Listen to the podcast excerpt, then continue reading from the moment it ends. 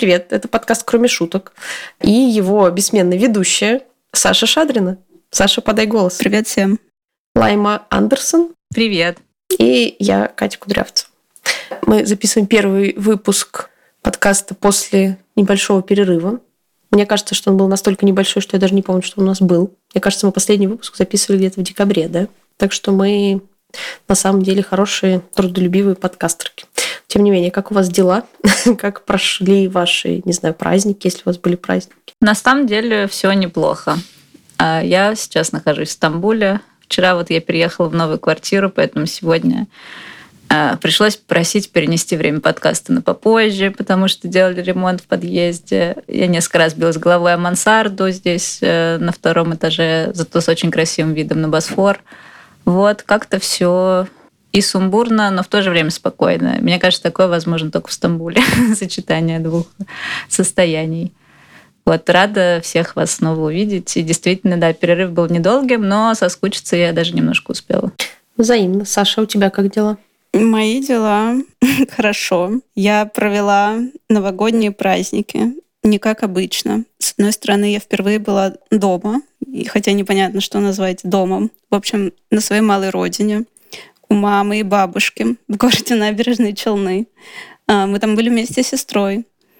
И это был довольно странный опыт, потому что сначала 31 декабря мы поругались с мамой из-за того, что она сказала, что проблема ГУЛАГа преувеличена, на что моя сестра сказала, что мое поведение — это слабоумие и отвага. После этого все последующие дни делали вид, что этого разговора не было. А потом, так как мне было довольно скучно, я не знала, как себя развлечь, я начала читать Ветхий Завет и слушать параллельно лекции о Ветхом Завете. И это меня, правда, очень сильно развлекло. Это вот прям давало мне какое-то чувство большого энтузиазма в течение дня, что я сейчас почитаю Ветхий Завет. Поэтому первая половина праздников прошла так. А потом я поехала на ретрит со своей дзен-сангхой и делала там икебану все время, и медитировала и испытывала любовь к Сангхе. Поэтому это было очень необычные для меня новогодние праздники, которые я люблю обычно за то, что вся работа останавливается, никто не пишет тебе, главное. Так-то можно вообще не работать, честно говоря, но все время кто-то пишет и вовлекает тебя в эту работу, да, Лайма? Да, очень тебя понимаю. Но тем не менее, обычно праздники были такие, что вот ты лежишь все время, лежишь, лежишь, и к концу так привыкаешь, что уже не хочется, в общем, это бросать. И, а здесь было как-то немножко вдруг по-другому. Но я не могу сказать, что я очень расстроилась в первый рабочий понедельник. То есть вечер воскресенья, накануне начала рабочей недели, он был намного страшнее, чем это было на практике. Я даже не знаю, в этом году получилось отдохнуть за праздники и начать работать, ну так, типа, ой, здорово, наконец что-то полезное буду делать, вот по-настоящему полезное. Но да, то, что никто не пишет, это очень, конечно, полезно и приятно, и здорово. Кать, ну а как, да, твоя учеба? У меня, на самом деле, тоже были такие довольно хорошие праздники, но они были скорее, скорее обычные. А, я провела их тоже дома. Мы с нашими друзьями, слэш, теперь соседями. 30 декабря, потом еще днем 31 декабря готовили всякое вот это вот. Делали всякие приготовления. А вот. Потом мы там, в общем, ходили гулять, тудем-сюдем. Вот. И мы так что-то умотались, что мы уже в это такие 23.52 сидим, что уже можно, уже можно. Вот. Ну, в общем, мы пошли спать где-то в час ночи или даже раньше. А, вот, практически сразу. И в целом были такие какие-то расслабленные выходные, тоже много сна, я тоже съездила к маме, и это было не токсично почти, почти, маленькое почти. Вот. А потом, э, потом я вернулась, у меня был дедлайн по учебе 9 января. Кто ставит дедлайны по учебе 9 января? Это же портит просто всю жизнь. Бесчеловечно. Но на самом деле, да, бесчеловечно абсолютно. Я тоже сначала думала, что я буду говниться все, все, все праздники. Вот, но как-то оказалось, что нет. И я уже 7 числа была, в принципе, готова использовать мозг чуть-чуть. Не сильно, конечно, немножко. Э, вот. И я там все последние дни все доделала. И как-то из-за этого получился очень какой-то плавный такой вход обратно в какую-то более движушную жизнь. Так что все как-то было очень тоже так приятно расслаблено, никаких больших сильных эмоций, что, в общем, хорошо. Вот. Наша сегодняшняя тема — это фандом как методология. Это довольно сложная тема, потому что она как раз требует включить мозг, что мы не могли сделать, мне кажется, весь... Простите, это не к вам относится. Но, в общем, не в такой степени мы были готовы включить мозг. Точнее, требовало какой-то минимальной хотя бы подготовки. А, хотя мы часто готовимся к подкастам. Предлагаю вам запрыгнуть в эту область, странную, непонятную, и в, это, в этот термин, который, возможно, интуитивно понятен кому-то из наших читателей читательниц, а кому-то и нет. Опираюсь я в этом разговоре на книгу «Фандом как методология», собранную исследовательницами э, британскими Кэтрин Грант и Кейт Рэндом Лав.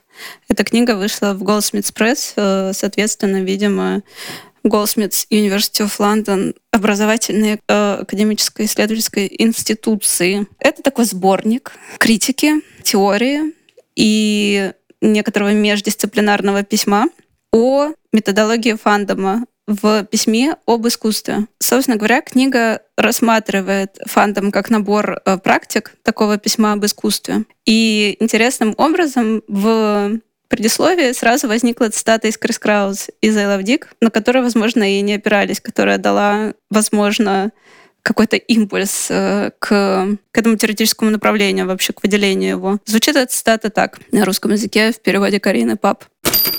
Мы продолжили начатый несколько месяцев назад разговор о мистицизме, любви, одержимости.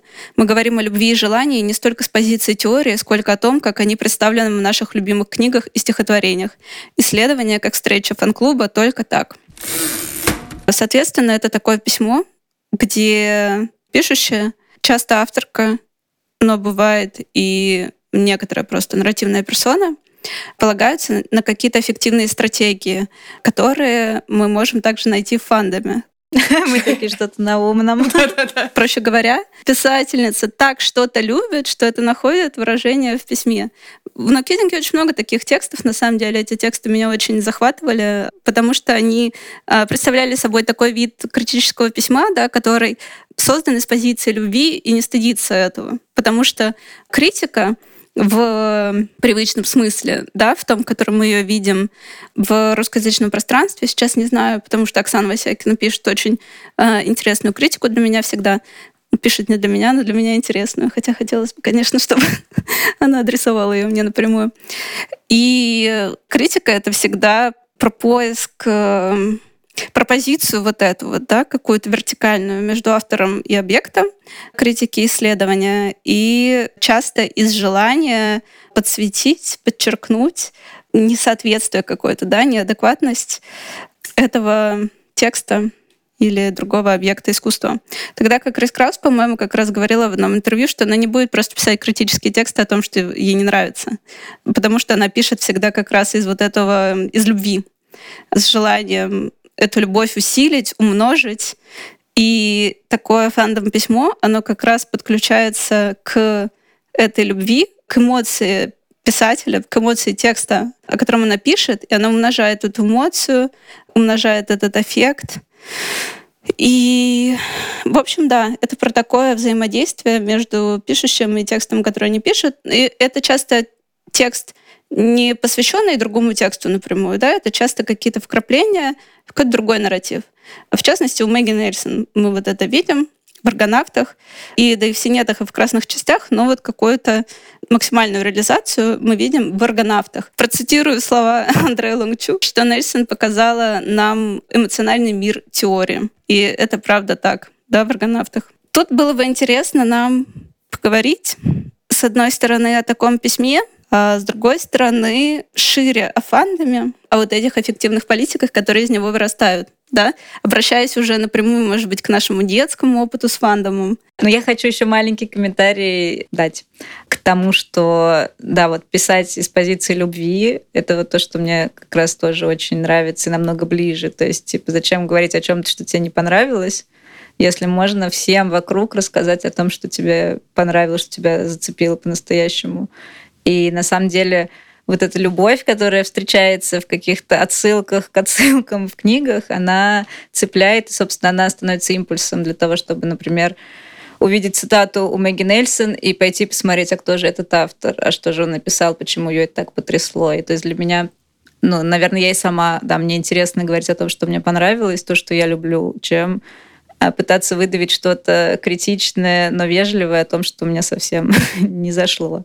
Вот. И на самом деле, ну, не знаю, советы, они же так работают, что ты рассказываешь о чем-то, что тебя очень захватило, и ты, не знаю, другому человеку передаешь вот это ощущение захваченности в хорошем смысле, и именно поэтому такое работает. И типа все говорят, окей, я прочитаю эту книгу. Раз она тебе так понравилась, я вижу, что она, видимо, стоящая. И вот так все мои знакомые как раз прочитали «Аргонавтов», например, в этом году. Как бы не самый простой текст, на самом деле, если не быть, не знаю, в курсе там половины этих имен, читать действительно, наверное, тяжело. И вот там моя подруга говорила, я читала с остановками, делала заметки, постоянно что-то гуглила. То есть, и получается, это чтение большая работа, но из-за того, что я так ей надоела тем, что это великая книга, это сработало, и она ее дочитала и говорит, да, действительно великая. Не сказать, что легко было читать, но да, интересный опыт.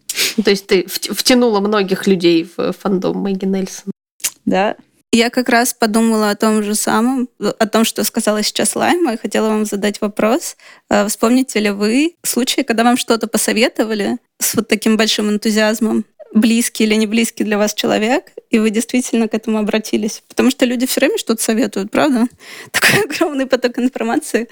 Но для меня это тоже верно. Если какой-то человек, который является для меня важным, я обязательно обращу внимание, если он будет чем-то захвачен так сильно. Да, я, я, я сразу вспомнила не про книгу, правда, про фильм, историю. Это было, мне кажется, года два назад. Вот, моя подруга посоветовала мне фильм Palm Springs, он, по-моему, называется. Вот. Э, но она сказала, типа, ну вот, я тебе говорю, это очень крутой фильм, но не смотри, не читай про него ничего вообще. Вот просто, вот я тебе говорю, это хороший фильм, иди посмотри его, если хочешь. Вот. И я так и сделала. Я посмотрела его не, не, без трейлера, без всяких там вот этих вот.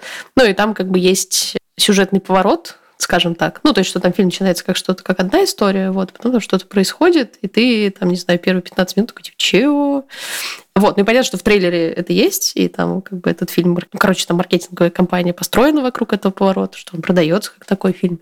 Вот, но так как я этого не знала, на меня это прям очень классно, то есть это прям сработало так, как это могло бы сработать. Ну, то есть это сработало так, как этот фильм задумывался, но просто из-за того, что его нужно как-то описать там на широкую аудиторию, заставить людей его посмотреть, про него, понятное дело, все рассказываю. И вот это для меня было прям прикольно. Я подумала, мне ужасно понравился этот опыт, когда тебе человек, которому ты доверяешь, что-то советует, но не объясняет, почему.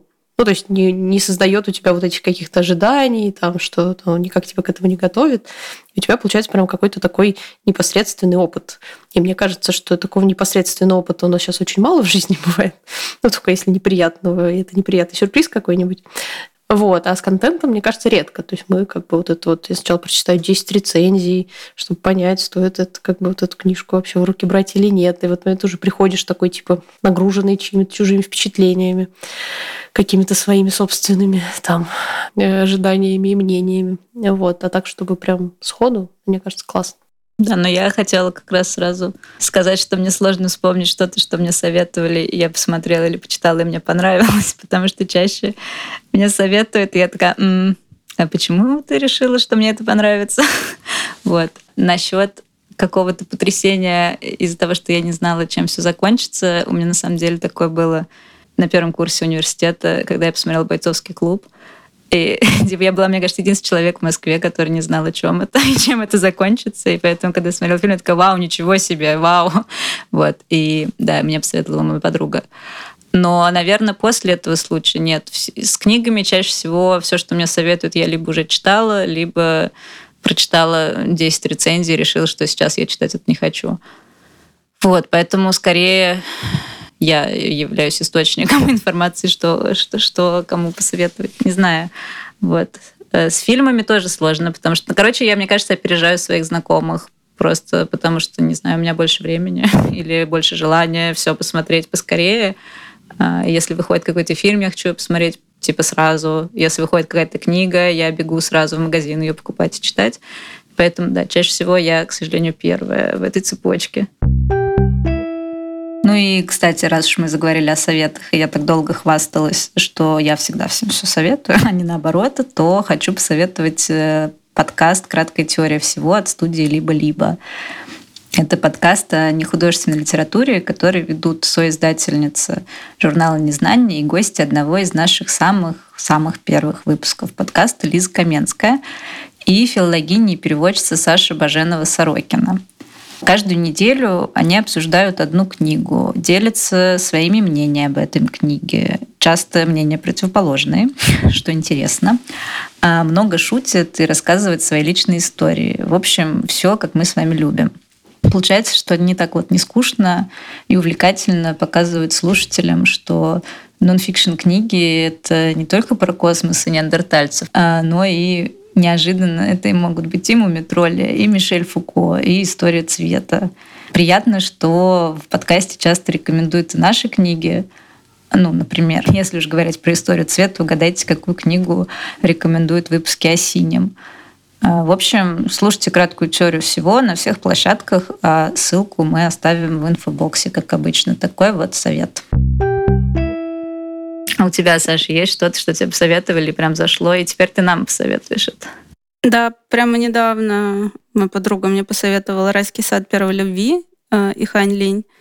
По-моему, эта книга была издана «Есть смысл». Есть смысл, да. Читали ли вы? Я боюсь пока читать. Да, да. Ну, я, я смотрю на все книги «Есть смысл», и я понимаю, что они великие, но я боюсь, честно признаюсь, боюсь, что они меня э, разъебут совсем. Мне посоветовала наша авторка Маша Гаврилова, и она сказала, что она ее дочитала и прилегла в гроб. Именно она посоветовала вот так эффективно очень из вот этого очень страстного взаимодействия с объектом. Она сказала, что что она делала какие-то заметки, она сказала, что, конечно, Маша потом, если она послушает, хоть она и говорит, что она не слушает, она скажет, что я не так говорила, и это большая разница. Я вообще не советовала. Она точно не советовала, она, она просто делилась.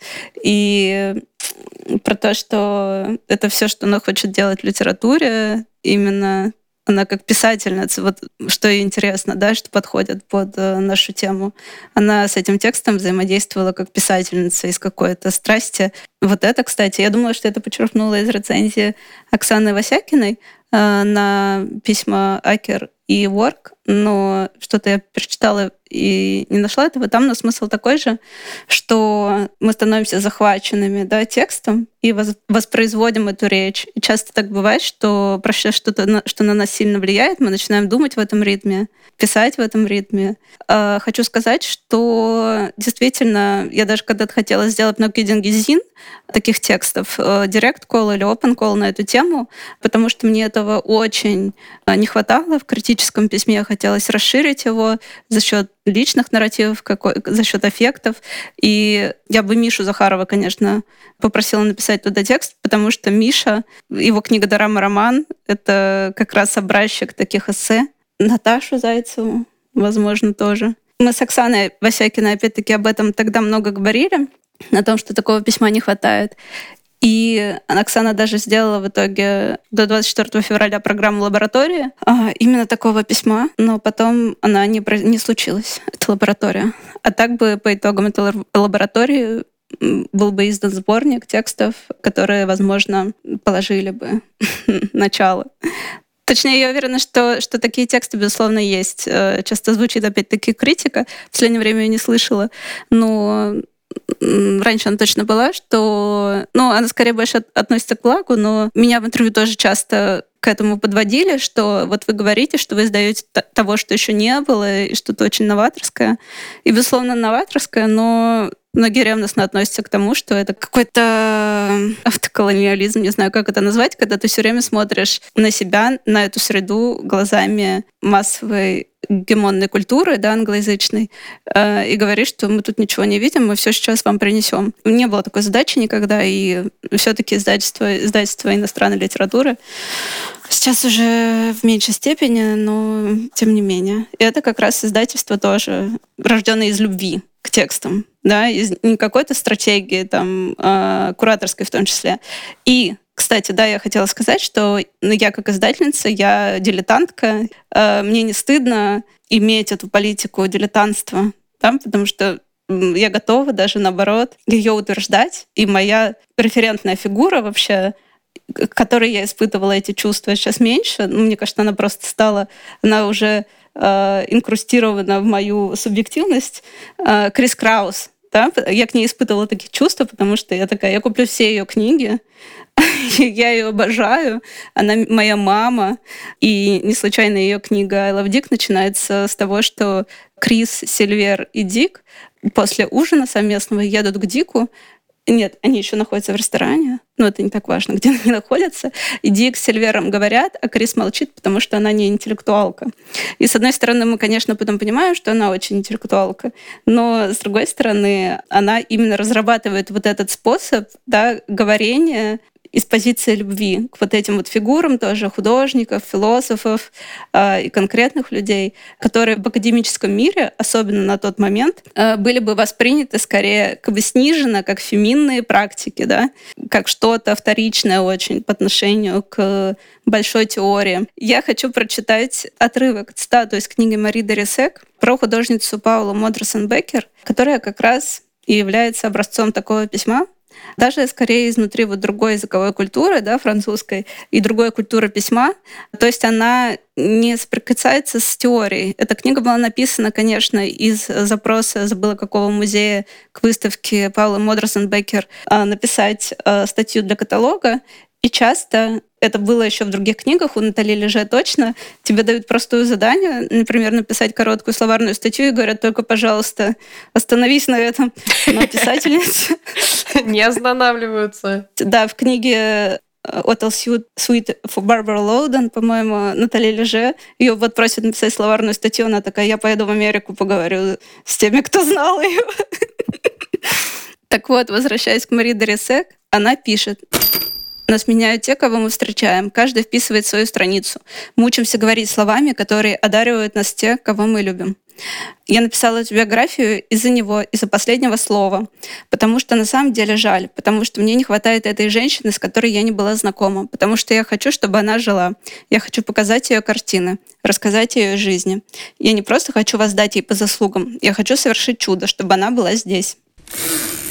Вот, кстати, я про эту книгу думала как раз с самого начала нашего разговора про, про фандом, потому что, ну вот, она первая пришла мне в голову как такой пример, очевидно, ну, такого прям фанатского письма. И я помню до сих пор первое свое, наверное, это было даже часть раздражения, когда я прочитала эту книгу, потому что э, мне показалось, что там, ну, собственно, там же нет э, художницы-то самой. Там есть только, по сути дела, история того, как э, ну, авторка любит эту художницу, и там, по сути дела, есть вот этот персонаж которого она сконструировала из этого своего, из этой своей любви. Вот. Ну и это, по сути же, абсолютный фанфик в этом плане. То, что ты берешь относительно реального персонажа, замечаешь в нем что-то, что тебе там, не знаю, нравится, близко и так далее, и он становится часть, ну, как бы частью какой-то, не знаю, какой-то истории. Я понимаю твой угол, но я agree to disagree. А, немножко.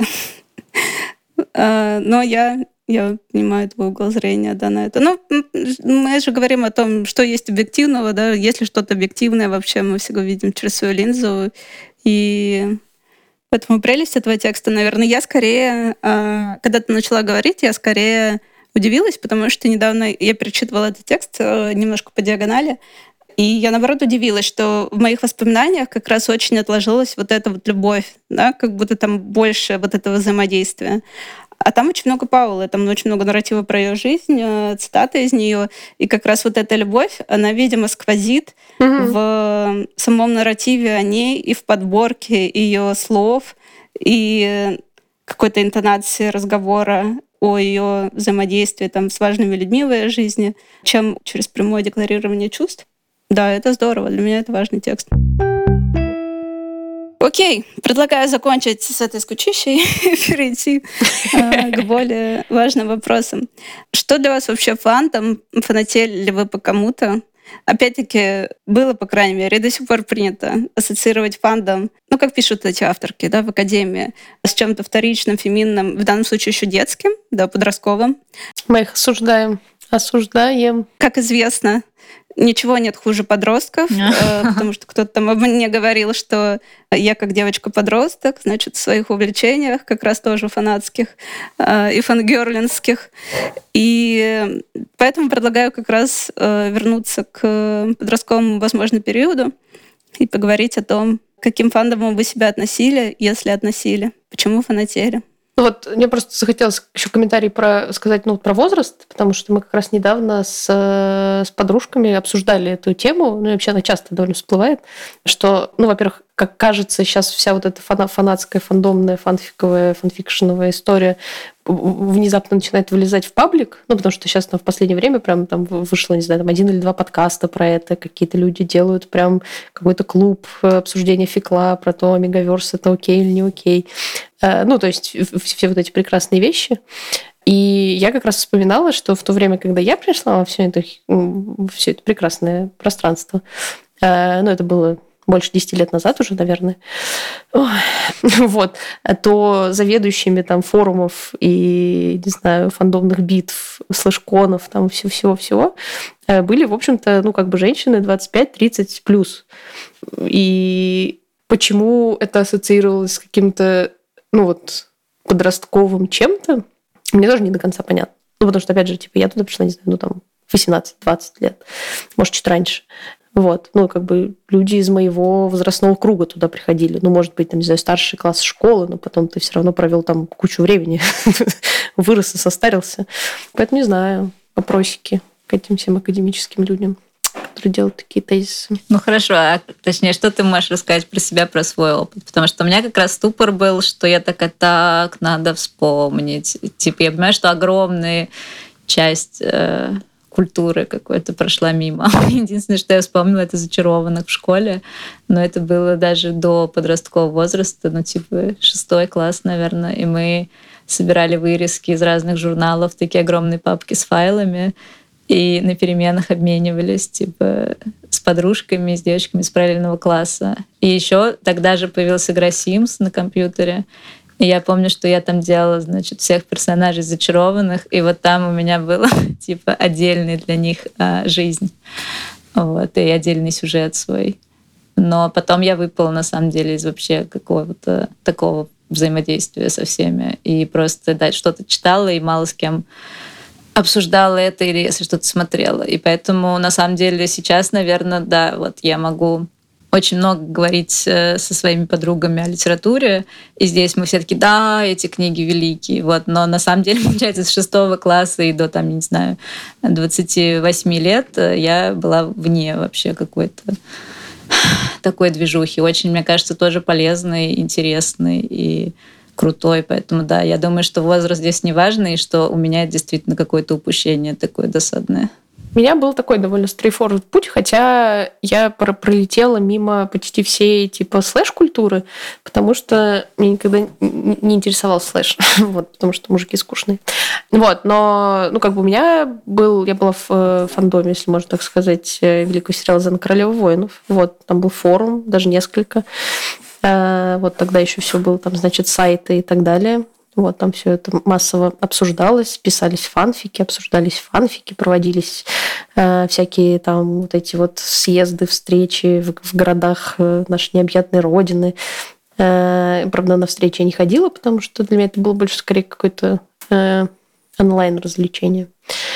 Э, потом, потом в моей жизни появился великий сайт Diary.ru. Всем привет!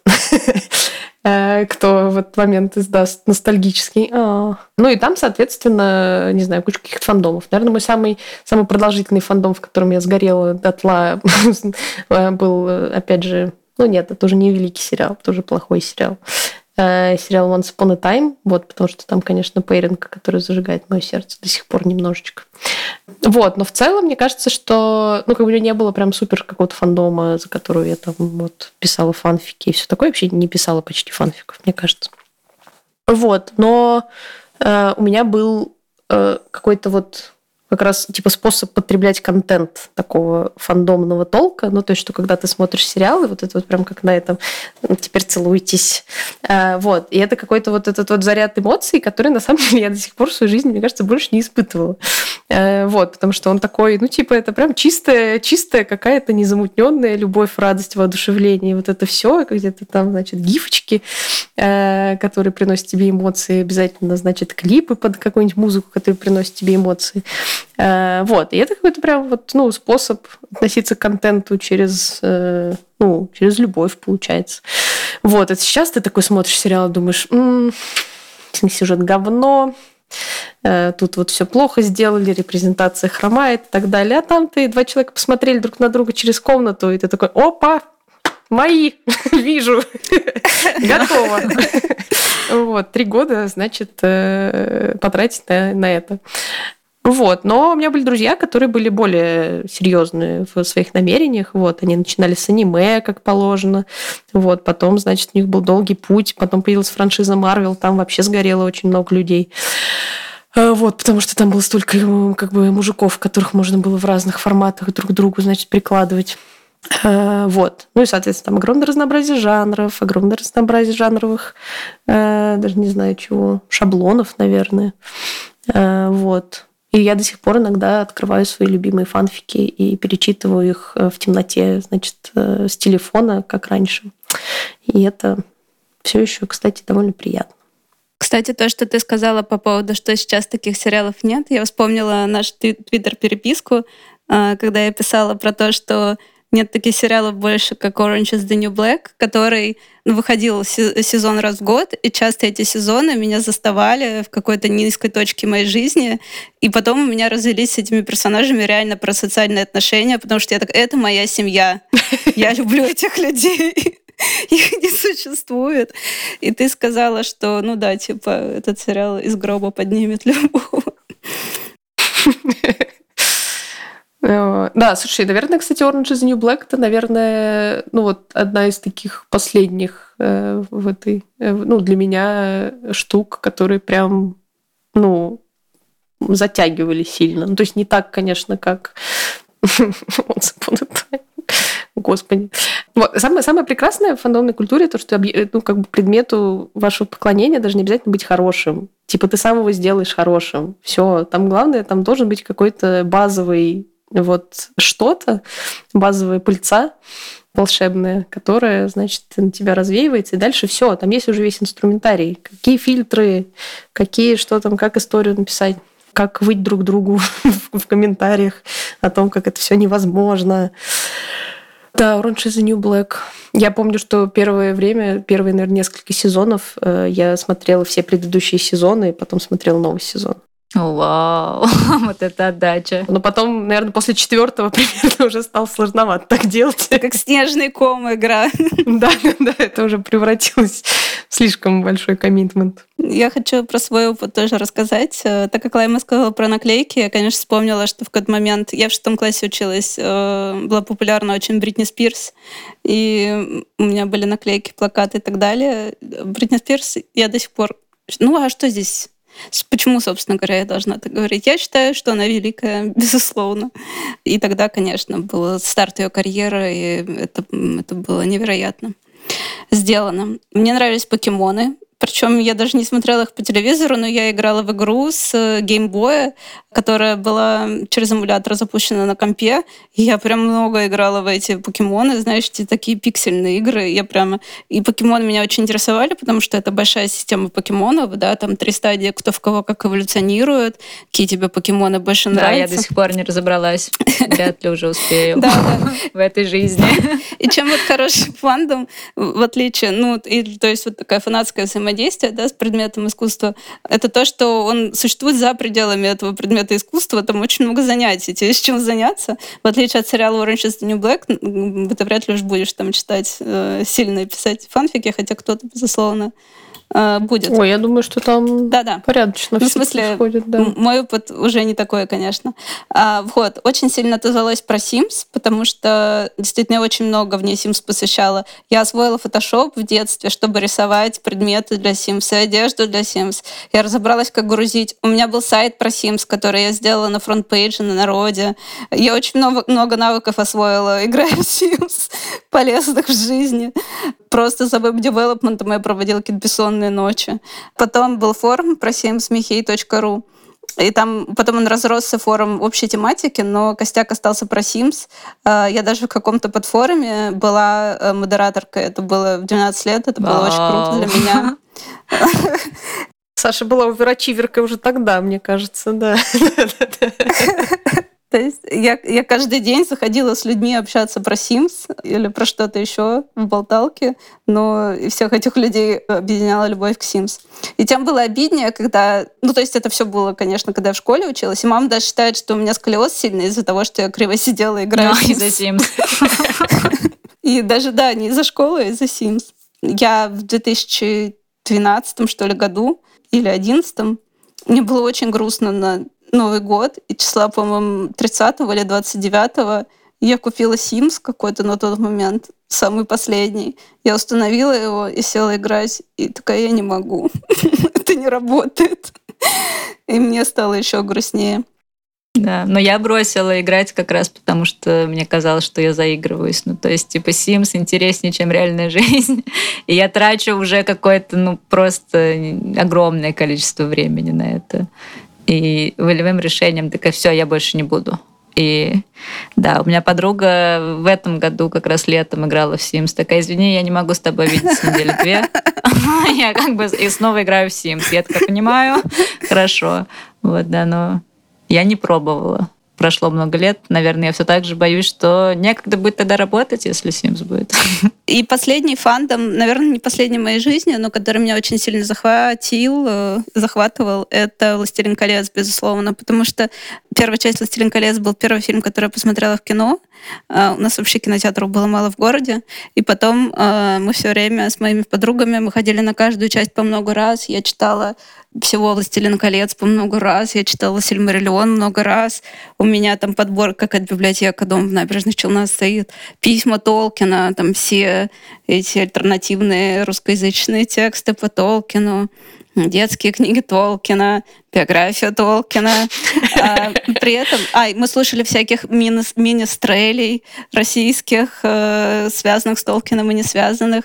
И, но так как я жила в отдалении от э, больших городов России, я могла присутствовать только в онлайн-фандоме, и для меня было очень страшно, перспе- страшна перспектива поехать, например, на Зеландкон в Казани, то есть это столица Татарстана, э, что всем известно. Я жила во втором городе по популяции в Татарстане, и это было бы возможно, ну, то есть это было бы легко реализуемо, но мне было реально очень страшно, потому что это были какие-то крутые люди, а я была какой-то замшелой школьницей из провинции. Но, то есть, этот фандом, он существовал очень, очень близко от меня, но я боялась него зайти, тем более я никогда бы не могла представить, что поеду на ролевую игру, потому что это слишком какой-то опыт, который меняет всю жизнь, мне кажется. Я сейчас и про себя не могу представить. Хотя я намного увереннее, чем я была в школе но нет, не настолько все еще. Я могу поехать на ролевую игру в Дзен-монастырь. Вот такая ролевая игра. Я как раз хотела сказать, что ты, в общем-то, уже участвуешь в ролевых играх. Да. Но вывод такой, что пишите больше текстов из любви к другому искусству. Пишите. Нам нужны такие тексты. Как издательству и как читателям. Сделайте такой open call или direct call. О, да, вместо того, чтобы просто всем говорить, пишите, сделайте сначала что-то, что мы писали. Я ненавижу сборники, понимаешь, Кать, по итогам open call или direct call. Извини, ты как бы как э, редакторка онлайн-зина наверняка не согласна не со мной. Не способна понять. Да, да? Не, не способна понять. Ну, кстати говоря, да, в, сейчас, э, сейчас 26 э, января, когда мы записываем этот выпуск, у онлайн-зина, который очень долго не существовал, потом просуществовал месяц, и теперь снова немножечко не существует э, на себя. Продолжается open call текстов про неприятные эмоции, которые там вы от себя, может быть, скрываете. Ну, или не обязательно, кстати, неприятные. Все, что кажется стыдным, злым, противным, ужасным и так далее. Э, вот, про все, про все вот это вот разнообразное, аффективное и так далее. Мы принимаем тексты до, кажется, 6 февраля, но думаю, что потом еще немножечко будем принимать. Ну и вообще пишите больше всякого разного. Да, это главное. Не обязательно ждать open call, чтобы написать какой-то хороший текст. Не надо защищать Сашу. Спасибо вам. Я была очень рада с вами увидеться в новом году надеюсь, на множество интересных разговоров. Спасибо слушателям. Ставьте нам, пожалуйста, оценки к подкасту на разных платформах. Это очень помогает продвижению подкаста. Мы читаем все ваши отзывы. Это очень-очень-очень да, приятно. И очень им радуемся, да, каждый раз. Все, пока-пока. Спасибо. Пока, до скорого. Пока-пока.